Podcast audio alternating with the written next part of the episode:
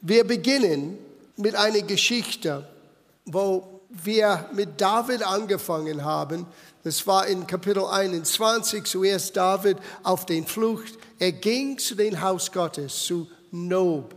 Da waren alle Priester, da wurde das Wort verkündigt. Und in seiner Not, er wusste, ich brauche Gottes Helfer. Und dort in Nob hat er Brot und einen Schwert empfangen. Und wir haben gesagt, das bedeutet für uns, die Gemeinde ist hier. Menschen, die in Not sind, das Brot des Lebens von Gottes Wort zu geben und die Zurüstung Gottes weiterzugeben, damit man zugerüstet ist für den Kampf, die wir alle kämpfen irgendwann. Und dann haben wir David weitergesehen, wie ein Armee zu ihm kam. Und ich habe diesen Schriftsteller letzte Woche äh, nur zitiert. Ich habe das nicht gelesen, weil ich habe das vergessen in meinen deutschen äh, Notizen. Es waren meine englischen Notizen. Und das möchte ich vorlesen. Es heißt in 1 Samuel, Kapitel 22, Vers 2, Bald scharten sich doch anderen um David, Menschen, die sich in einer auswegslosen Lage befanden, die Schulden hatten oder verbittet waren. Schließlich waren es eine Gruppe von etwa 400 Mann und David wurde ihr Anführer. Wow, ein Beginn von einer mächtigen Armee. Alle, die waren pleite, alle, die waren bitte im Geist und niedergeschlagen. Okay, willkommen in der Gemeinde. Na, die sind nicht so geblieben. Das sollte uns Hoffnung geben. Es kann sein, du bist heute Morgen genauso in deinem Herzen, in deiner Situation wie einer dieser Männer. Diese Männer sind nicht so geblieben. Und diese Männer folgten David. Und David hat sie, obwohl er selber weg von dem König Israels in der damaligen Zeit, sein Schwiegervater, wegfliehen musste, er kämpfte weiter für Gottes Sache. Das ist auch ein Merkmal von David. Er musste nicht, aber er hat es trotzdem getan. Und diese Männer folgten ihm nach und in der nächsten Kapitel, du siehst, es sind nicht 400, es sind 600 Männer. Und die kamen an einen Ort, weil die haben alles verloren. Als David diese Männer in den Krieg hineinführt, ist der Feind hinterlistig hinterher in der Lager gekommen und hat alles beraubt, samt Frauen und Kinder. Du kannst vorstellen, alle waren stinksauer mit David. Was hast du veranlasst? Wir folgen dir nach und schau. Du sagst, dass Gott wird uns helfen und schau. David betete. Gott sagte, jagt diese Feinde nach. Und die kamen an einen Ort, Bach Besauer, das haben wir letztes Mal angeschaut, wo 200, ein Drittel von seiner Armee sagte, wir können nichts mehr. Und die sind dort stecken geblieben. Die waren ausgebrannt. Und mit nur 400 Männern, David hat den Feind besiegt, hat alles zurückbekommen und dann hat David alles gleich verteilt. Was war ein Merkmal von David? Und er hat nicht nur es verteilt, er hat die, die geblieben sind, die ausruhen mussten, Würde gegeben. Und er hat gesagt, die haben den Lager beschützt. Wir alle wissen, es gab kein Lager, alles wurde beraubt. Und trotzdem David zeigte Gottes Barmherzigkeit, wie Gott uns gibt, nicht was wir verdient haben, sondern aus seiner großen Liebe, was wir nicht verdient haben. Halleluja. So, wir gehen ein bisschen weiter, weil es gibt Konsequenzen manchmal. Das Richtige zu tun ist nicht immer leicht. In der ersten Woche, wir haben Achimelech angeschaut. Er war der leitende Priester in diesem in diesen Ort in Nob, der verantwortlich war für die Verkündigung. Es war eine Art Bibelzentrum, ein Lehrzentrum, ein Zurüstungszentrum. Und aus der Königssaal hörte, dass dort David Brot und ein Schwert bekommen hat. Er hat gesagt, bringe alle diese Priester zu mir und wir bringen sie um. Wow. Und keiner von den Israeliten wollte diese Priester umbringen. Aber es gab einen Nicht-Israeliter, der in den Armee Sauls zu finden war. Und er, für ihn, das wäre egal. Der König sagte, töte sie. Und in einem Tag hat er 85 Priester getötet. Alles, weil David ging in dem Haus Gottes, um Hilfe zu holen. Das ist eine Botschaft für sich. Manchmal es kostet etwas das Richtige zu tun. Und wir kommen zu einem Punkt, wo David jetzt plötzlich wieder eine Entscheidung trifft. Und das ist jetzt in Kapitel 23. In Kapitel 23, David entscheidet sich weiterhin gegen den Feinde Israels zu kämpfen. Das klingt fast absurd. Er weiß, er ist der nächste König, aber es ist noch nicht die Zeit. Er hat Gott versprochen, ich werde meinen Finger nicht gegen Saul heben, weil das ist deine Sache. Wenn du mich König haben möchtest, es muss in deiner Zeit sein. Sieh das? Wenn wir sagen, David ist ein Mann nach dem Herzen Gottes, wir müssen diesen Tugenden, diesen Charaktereigenschaften, die David hatte, auch ein bisschen bewundern und für uns in Anspruch nehmen. Gott, hilf mir, ein solcher Mensch zu sein. Manchmal wir wollen uns selber vordrängen. Ich weiß, als Junger, aus, aus, ich war kein Pastor noch nicht. Ähm, wir hatten nur einen kleinen Bibelkreis und da habe ich ein bisschen gelehrt. Ich war ein paar Wochen älter als die anderen Christen. Ja? Und das, was ich von jemand anderem gehört habe, habe ich alles aufgeschrieben, Wort für Wort und weitergespuckt. Und Gott hat es gesegnet. Halleluja, weil er barmherzig ist. Aber ich werde nie vergessen, Gott sagte, ich habe einen Job für dich. Du solltest den Kassetten Vervielfältigung machen für die christliche Buchhandlung. Na, für die jüngeren Menschen unter uns, bevor es gab MP3s und iPhones und CDs und DVDs, all das, das gab ein uraltes Ding von den Urzeiten, als Dinosauriern auf der Erde lebten, namens Kassetten. Und diese Kassetten musstest du aufnehmen mit einem Mikrofon, wenn der Gastsprecher da war. Und dann mit diesen großen Geräten. Hier hatte ein Gerät, der acht Kassetten gleichzeitig vervielfältigen können. Und es dauerte ungefähr fünf Minuten. Wow, das war Hightech. Und ich werde nie vergessen. Und wir hatten ziemlich coolen Gastredner manchmal. Dr. Youngie Cho. Komm nach München, es war eine kleine Truppe. Und ich durfte in der ersten Reihe sitzen und es aufnehmen und dann vervielfältigen. Und ich werde nie vergessen, wir haben manchmal nicht so coolen Predigen gehabt. Und ich hatte immer, weil Gott sagte, du bist berufen, das Wort des Glaubens zu verkündigen. So ich hatte immer ein Botschaft parat. Und manchmal, ich hörte Dinge und dachte, Gott, ich könnte das so viel besser machen. Und Gott sagte, geh in dein Zimmer und mach den Kassetten. Ich war bereit, aber ich habe ihn nie vorgedrängt. Ich hatte immer eine Botschaft parat. Nicht ein einziges Mal hat jemand mir gebeten, das zu geben. Aber etwas in mir wurde geformt. Und ich habe gemerkt, es gibt eine Menge, was ich lernen muss. Und David ist in dieser Phase. Stell dir vor, mit 16, er hört, du wirst der nächste König sein. Aber die Einsetzung ist tatsächlich, als er 30 geworden war. Das heißt, 14 Jahre lang ist er am Lernen. Und obwohl David eigentlich wegfliehen soll von Israel, er könnte an Gott zweifeln, er könnte an Samuel, der Prophet zweifeln. Was soll das? Jetzt renne ich für mein Leben und was habe ich getan? Nur Israel gedient, nur das Volk Gottes gedient. Gott, wo bist du? David jagte Gottes Herz nach und er suchte den Willen Gottes. Und in Kapitel 23, now wissen, dass in der letzten Kapitel, in 22, Nob wegen ihm ist ausgerottet.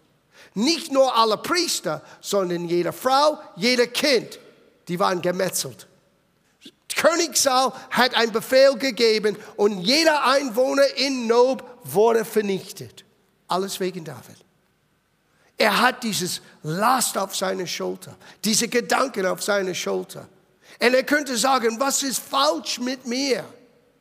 Aber er könnte eins nicht verleugnen, dass Gott in sein Leben am Werken war. Das sind die Eigenschaften in diesem Mann. Er hat sich selber nicht vorgedrängt, er hat geduldig gewartet, aber er hat nicht nur hingesessen und gesagt, ja, wenn meine Zeit kommt, dann mache ich etwas, aber bis dahin, ich setze mich hin. No. Er hat getan, was er tun könnte, auch wenn es nicht geschätzt war. Auch wenn niemand ihn gelobt hat. Oh, ich möchte einen Mann nach dem Herzen Gottes. Well, wir werden es sehen. Niemand schätzt mich. Well, willkommen im Verein. Wir tun, was wir tun, weil wir tun es für Jesus. Nicht, weil es wird irgendwie gesehen oder nicht gesehen. Na, wir sollten einander ermutigen. Das stimmt. Aber es gibt manchmal, wird man übersehen. Sei nicht ein beleidiger Würstchen. Denk an David. Denk an ihn. Er kämpfte weiter für Gottes Sache. Und hier kommt die nächste Eigenschaft von David. Und ich glaube, das müssen wir auch lernen und ausleben. In Vers 6 von Kapitel 23, 1. Samuel, als aber Abatar, den Sohn Achimelechs, Achimelech war der Leiter von Nob. Überleg mal, Achimelech ist jetzt tot wegen David und jetzt kommt sein Sohn. Und sein Sohn kommt und bringt David, er trug das Ephod mit sich hinab. Now, wir wollen über diese Ephod reden. Was ist ein Ephod? Ich habe ein Bild gebracht. Vielleicht können wir das Bild anschauen. Das ist ein Ephod. Oder eine Darstellung, wie es vielleicht hätte aussehen können. Mose hat von Gott gehört, für Aaron, die erste hohe Priester, er sollte diesen Weste machen. Und er sollte zwölf ganz kostbaren Steine haben. Und zwei von diesen Steinen waren ganz einmalig. Die hatten sogar Namen. Die hießen Orim und Tumim. Orim und Tumim. Und wenn das Volk bräuchte Weisheit von Gott, die ging zu den hohen Priester und die haben gesagt, frag Gott, ob wir dies und jenes jetzt tun sollen. Und er nahm diese zwei Steine und wann eins bedeutet ja und eins bedeutet nein. Wow, was eine coole Sache. Wie viel von euch möchte heute eins kaufen? Wie cool könnte es sein, eine Weste anzuziehen und es gibt zwei magische Steine da drinnen und jedes Mal Volltreffer. Ja, nein, nein, ja, okay. Na, warum? Bitte verstehe, das Volk unter dem alten Bund hat den Geist Gottes nicht, wie du es hast. Wenn Jesus dein Herr ist, bist du jetzt, du bist der Bundeslader. Du bist jetzt ein Tempel des Heiligen Geistes. Gott wohnt in dir. Wir haben einen besseren Bund mit besseren Verheißungen und doch ist es derselbe Gott. Und wir lernen immer, weil alles, was geschrieben ist im Alten Testament, ist für uns geschrieben, damit wir daraus lernen können. Warum? Weil das menschliche Natur hat sich nicht verändert. Du hast jetzt einen neuen Geist in dir, aber du kannst genauso fleischlich sein, wie du früher warst. Paulus sagte täglich, ich muss mein Fleisch kreuzigen. Das bedeutet das natürliche, ich-bezogenes Leben. Und es ist ein Prozess, den wir nie aufgeben müssen oder aufgeben können, weil, obwohl wir einen neuen Geist haben, obwohl wir neue Menschen sind, die alten Gewohnheiten gehen nicht ganz einfach weg. Wir müssen Disziplin ausüben. Wir müssen Gott Raum geben. Wir müssen Gott besser kennenlernen. Das sind die Dinge, die wir für uns mit Grundsatzentscheidungen jeden Tag neu angehen. Und deswegen brauchen wir zusammenzukommen. Warum? Weil es ist nicht immer einfach. Wir müssen einander ermutigen. Geh weiter. Geh weiter. Gott ist bei dir. Geh weiter. Gib nicht auf. Es ist so einfach zu sagen, ich wünschte mir, ich hätte ein Orim oder ein Tummen, damit ich Gott fragen kann. Heute Morgens Botschaft dreht sich alles um diesen einen Satz. David suchte den Willen Gottes. Und er hat es getan in der Art und Weise, wie es angemessen war unter dem alten Bund. Wir aber, obwohl wir diese Steine nicht mehr haben, Wir haben schon einiges und dieser einiges möchte ich mit euch ganz schnell anschauen. Wir haben keinen Orimentumen, wir haben keinen Ephod, wir haben keine Steine, aber wir haben eine Bibel. Die Bibel ist Gottes Wille für dich. In anderen Worten, Gott sagte, was er meinte, er meinte, was er sagte. Aber du musst lernen, das Wort richtig zu schneiden, richtig zu durchblicken. Es ist nicht nur eine Stelle rauszunehmen und zu sagen, ah, da ist das. No. Der Teufel hat das versucht mit Jesus. Wenn du liest äh, in Lukas Kapitel 4 von den großen Versuchungen. Ja, wenn du der Sohn Gottes bist, es heißt in den Schriften, der Teufel hat das Schrift benutzt. Werf dich runter von diesem Berg, die Engel werden dich aufheben. Jesus sagte, es steht aber auch geschrieben. Sieh, das ist das Problem. Wir kennen schon eine Menge Dinge, die für uns aus Vorliebe und Wünsche sind, aber wir wissen nicht, was aber auch geschrieben steht. Und du brauchst das ganze Paket, nicht nur ein Teil. Es ist fürchterlich. Du bestellst etwas am Amazon und alles kommt, aber ein paar Ersatzteile fehlen. Wie kann ich das Ding zusammenbringen? Ah, nicht alles ist da. Musst du das zurück senden und warten? Und so ist es mit Gottes Wort. Es ist nicht Pick and Choose. Es ist nicht mein Lieblingssteller. Es ist Gott zu kennen. Und in das Königreich Gottes, das sind viele scheinbare Paradoxen. Die sind keine Widersprüche, aber die sind für unsere menschliche Denkweise ein Paradox. Beispiel, wer den Größte sein möchte unter euch alle, sollte den Sklaven sein. Huh? Wer haben möchte, muss lernen zuerst zu geben. Huh? Der Weg nach oben ist unten. Huh? Und wenn du beginnst, die Weisheit Gottes in all das zu erkennen, dann kannst du beginnen, das auszuleben, wissend, Gott ist am Wirken in mein Leben. Das größte Geschenk, was Gott uns gegeben hat, und ich möchte nicht sagen, eine ist größer als die anderen, wir werden diese, diese Hauptgeschenke, die Gott uns gegeben hat, wichtiger als ein Urim und Tumim, werden wir anschauen. Das erste ist, er hat uns die Bibel gegeben. Und, und ich weiß, für uns, wir haben die Bibel in unserer unterschiedlichen Übersetzungen auf unser iPad, auf unser iPhone. Wir können das auf den Wand schmeißen, wenn wir den Bibelstelle miteinander lesen. Aber wisst ihr, wie viele Menschen haben mit ihr Leben bezahlt, damit wir hier dieses Buch haben können? Luther war nur der richtige Mann zum richtigen Zeit, aber bevor er kam, hat einige großen Männer und Frauen ihr Leben gegeben, weil es nicht erlaubt war, für den normalen Verbraucher hier hineinzuschauen. Wer steckte hinter all das? Oh, der Religion. No, es war nicht der religiöse System, es war der Teufel, weil er hat irgendwann durchblickte, mein Gott, was dieser, dieser Mini-Jesus hervorbringen, weil es heißt, Christ sein, Christus ähnlich zu sein, ist das Wort. Und wenn wir das Wort entziehen können von Menschen, well, dann hat Gott Pech.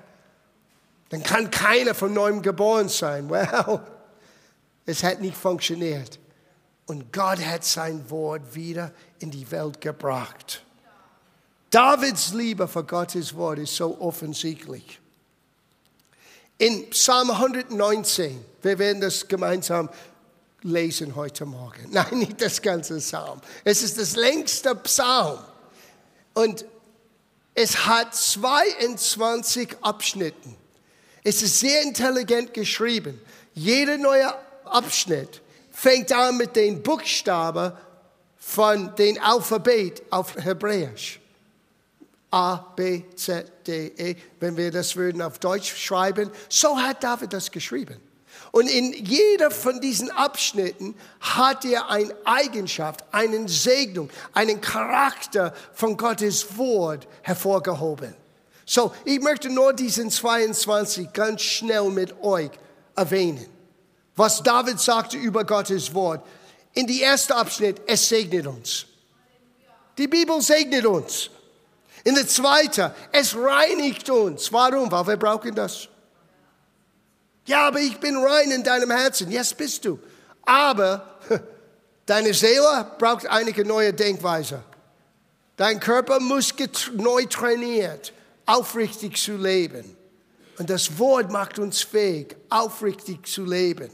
In der dritten Abschnitt gibt uns Licht und Einsicht.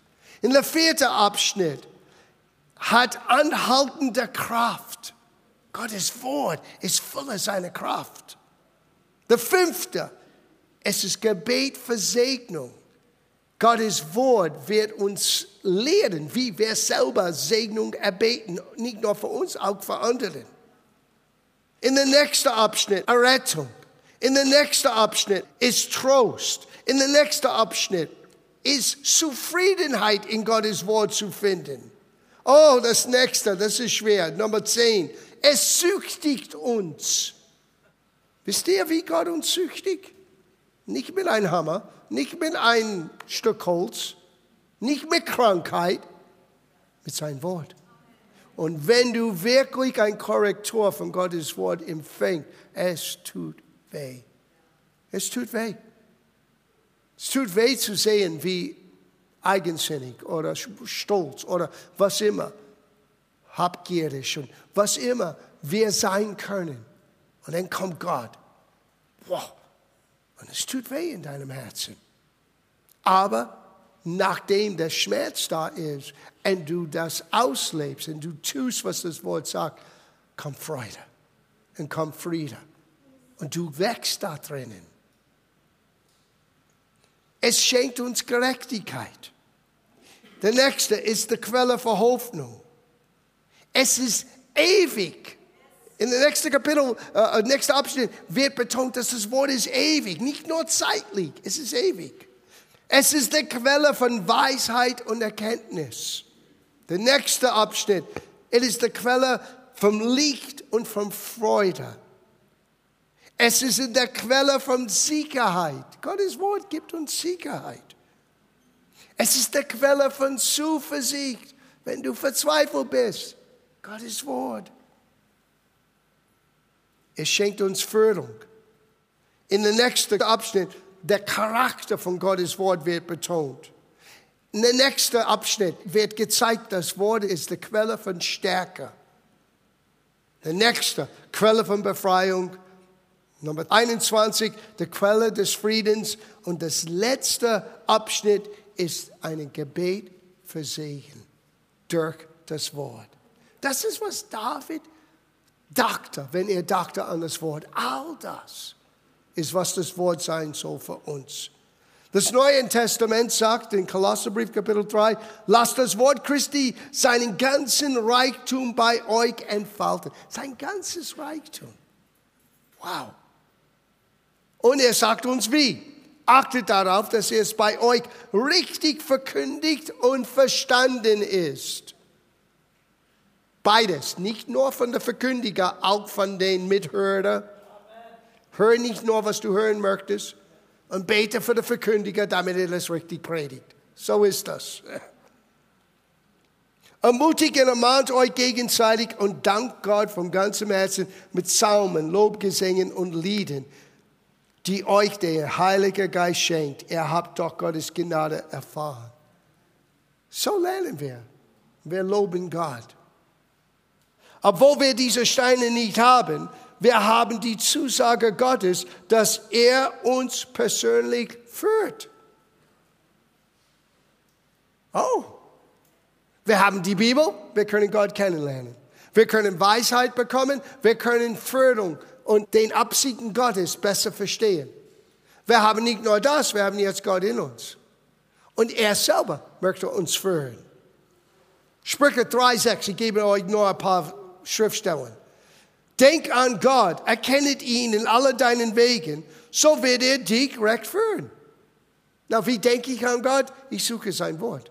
Das ist der erste Weg, wie ich an Gott denke. Es ist nicht nur, oh Gott, ich denke an dich. Nein, wenn ich eine Entscheidung treffen muss, ich habe kein Orim und Tumim, aber ich habe meine Bibel Und ich sage, Gott, ich brauche jetzt deine Führung.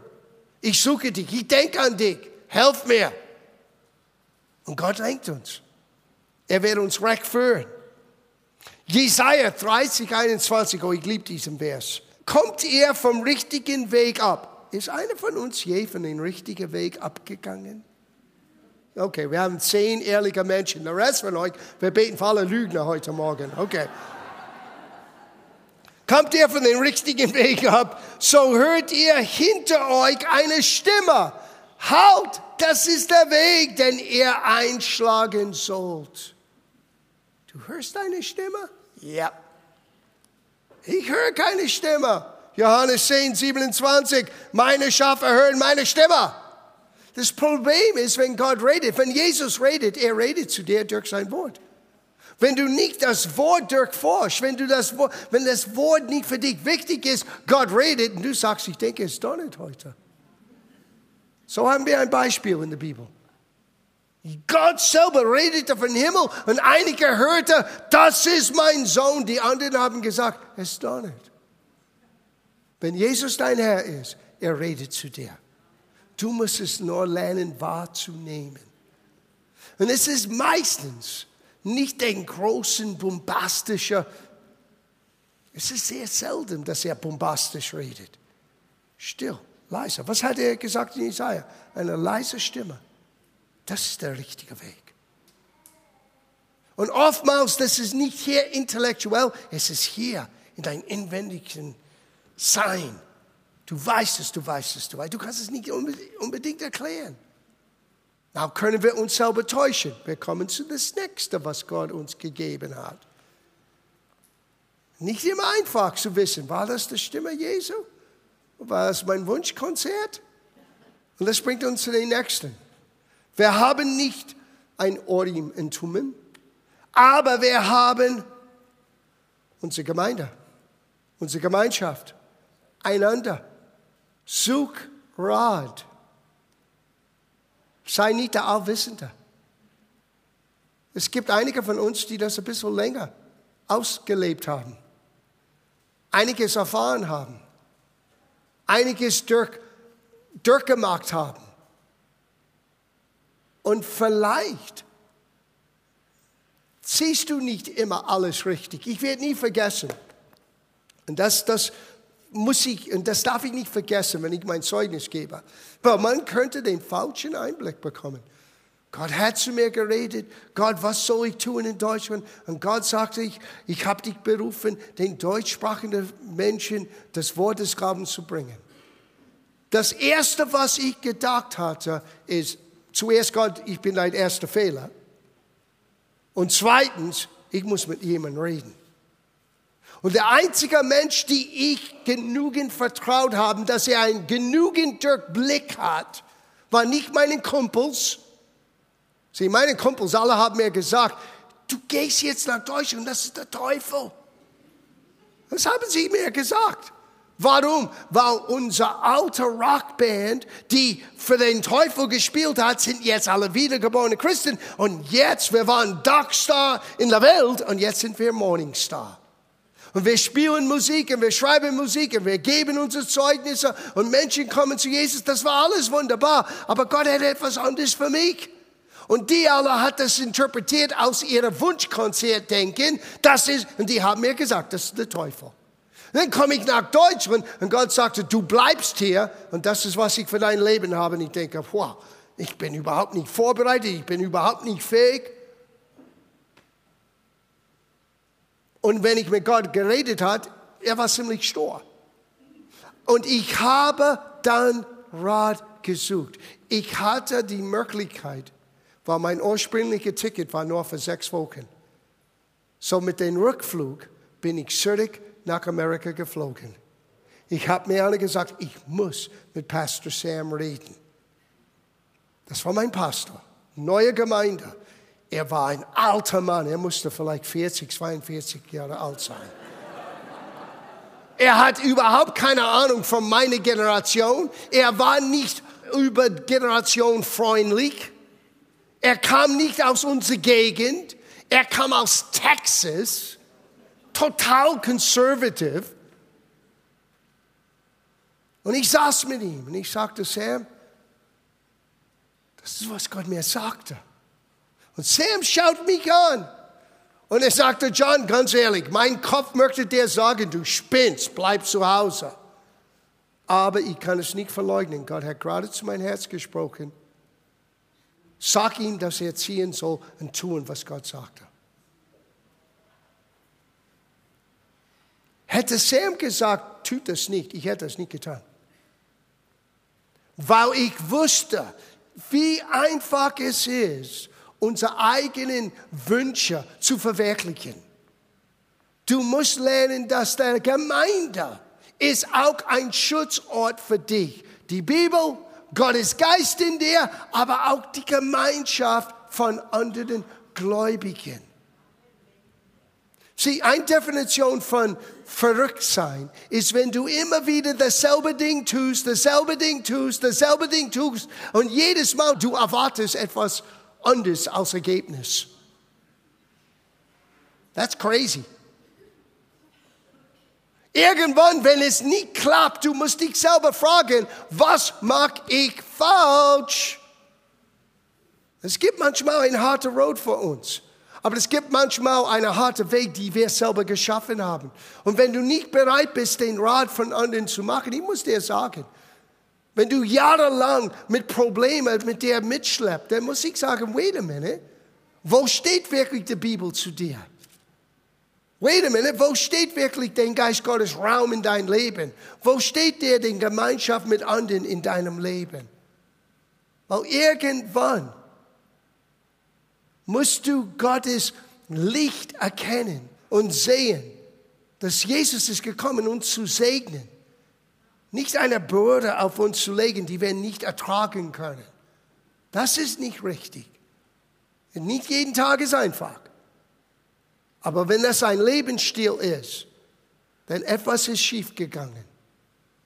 So lerne auch Rat zu holen. Ein paar Schriftstellen, wir bringen das hier zu einem Ende. Hebräerbrief, Kapitel 13, Vers 7. Denk an die Leiter eurer Gemeinden, die euch Gottes Wort weiter sagten. Nehmet euch ihre Glauben zum Vorbild. Nicht unbedingt, wie ich mich kleide oder Haarschneider oder nicht Schneider oder was immer. Nicht äußerliche Dinge, den Glauben. Du musst jemands Leben anschauen. Was haben sie getan durch den Glauben? Und das sollte für dich dann einen, eine Chance, Weisheit zu empfangen. Wenn du denkst, dass du 37 Jahre lang dasselbe Gemeinde leiten kannst und immer noch am Leben bleiben mit Freude mit Jesus, dass man das ohne Glauben tun kann, ist unmöglich. Und in dieser Erfahrung habe ich Fehler gemacht, habe ich große Siege erlebt. Und wenn ich einen Rat geben kann, und ich bin nicht der Einzige, es sind viele gestandene Christen in dieser Gemeinde, die dir einen Rat geben kann, wenn es schwierig ist. Du hast eine Bibel, du kannst zu Gott selber gehen, weil er hat versprochen, er wird zu dir reden, er wird dir leiten und lenken und du hast anderen Christen, wobei du auch deine Wahrnehmung teilen kannst, um zu sehen, hey, was denkst du? Ich schließe ab mit diesen Gedanken. Weißt du, wenn Leute kommen zu mir und sie sagen, Pastor, wir haben uns entschieden, dies und jenes zu tun. Weißt du, was meine Einstellung ist? Gott helf sie. Weil offensichtlich, die nennen mich Pastor, bin keiner. Nicht für sie. Du bist vor einer großen Lebensentscheidung und du denkst nicht dass vielleicht solltest du auch hören, was jemand mit ein bisschen mehr Erfahrung hat, was er zu sagen hat. Okay. Sieh, das war die Eigenschaft von David. Er suchte ständig Gottes Wille. In das Wort und der damalige Weg, wie er Gottes Wille suchte, war von der Priester mit der Ephod, mit der Urim und Tumim. Wir brauchen keine Steine mehr. Der Geist Gottes wohnt in dir. Er ist am Wirken in dir. Das Wort lebt und jetzt kannst du es verstehen. Die können es nicht verstehen, die können es lesen, aber nicht verstehen. Die hatten den Geist Gottes nicht in sich, wie wir den Geist Gottes in uns haben.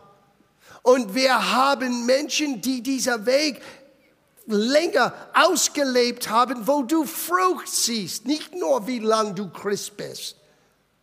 Wo ist der Frucht? Folge ihren Glauben nach. Nicht nur, weil sie 60 Jahre dabei sind. Das ist nicht ausreichend.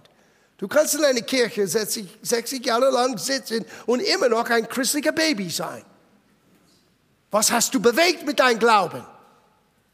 Wo hast du die Fähigkeit gehabt, nach Pakistan und nach Indien zu gehen und zu Millionen von Menschen zu Jesus zu führen? Ich glaube, das gibt man ein bisschen Recht, etwas zu sagen. Hallo? Sieh, wir reden über die Frucht von den Beziehungen mit Jesus, nicht nur ein Titel.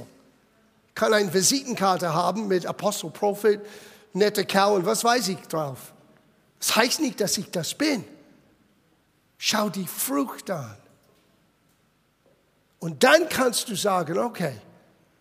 Und jeder sollte in einer Gemeinde sein, wo von der Leidenschaft, die haben dieses Gefühl, die meinen es ernst mit Jesus, die haben einiges mit Jesus erfahren und ich kann davon lernen. Nehmt sie zum Vorbild. Nochmal ein Abschluss. Es ist sehr leise hier heute Morgen. Obwohl wir diese Steine nicht mehr haben, wir haben diese folgenden Dinge. Gott selbst ist in unser Herzen. Vertraue ihm. Wir haben einander in der Gemeinde. Such Rat. Und drittens, du hast eine Bibel. Du musst es nur lesen. Du musst es nur nachforschen. David ist so ein großartiger Mann geworden, weil er wollte nur eines, Gott, leite mich. Und er merkte, Gott gab mir sein Wort. Und er merkte, Gott gab mir anderen Menschen mit Gaben. Damals, es war der Priester mit diesem Ephod. Und so könnte Gott das Volk lenken und leiten. Gott hat dir seinen Geist gegeben. Gott hat uns in unserer Generation die großen Privileg, Zugang zu seinem Wort. Wir müssen nur die Zeit in Anspruch nehmen, ihn zu kennen. Und Gott gibt uns einander. Gott gibt uns die Fähigkeit. Jeder Einzelne, der in der Leidenschaft steht, hat genügend ausgelebt, um mit ein oder den anderen ein Gespräch zu führen und Rat zu geben. Aber wenn du so stur bist in deinem Weg, dass du sagst, ich mache trotzdem mein Ding, dann ist man selber schuld, wenn man gegen die Wand fährt. Ich kann dir jetzt sagen, niemand wird dir ein Rat geben in diesem Haus, keine in der Leidenschaft, die außerhalb von Gottes Wort existiert.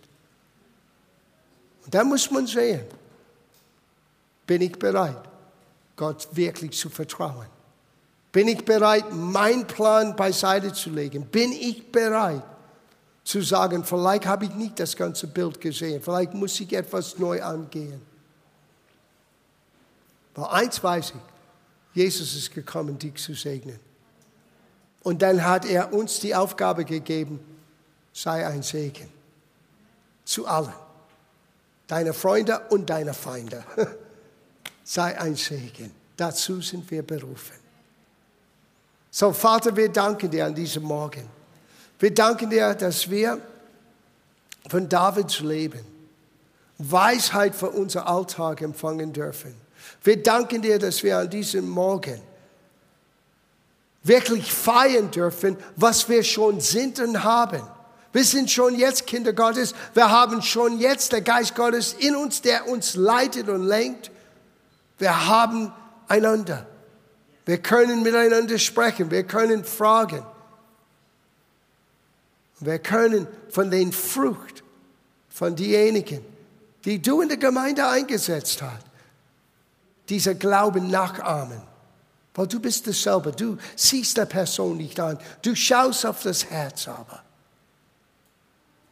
So Herr, helfe uns, dass wir unser Leben vom Herzen für dich gestalten und nicht nach äh, Druck und Gesetzlichkeiten, sondern dass wir in die Freiheit Christi hineintreten dürfen. Wissen, Gott ist für uns. Und wenn Gott für uns ist, wer mag wieder uns sein? Wissen, dass wir nicht vollkommen sind, dass wir Helfer brauchen. Wissen, dass du uns Helfer gegeben hast. Dein Geist, dein Wort und einander. In Jesu Namen. Amen.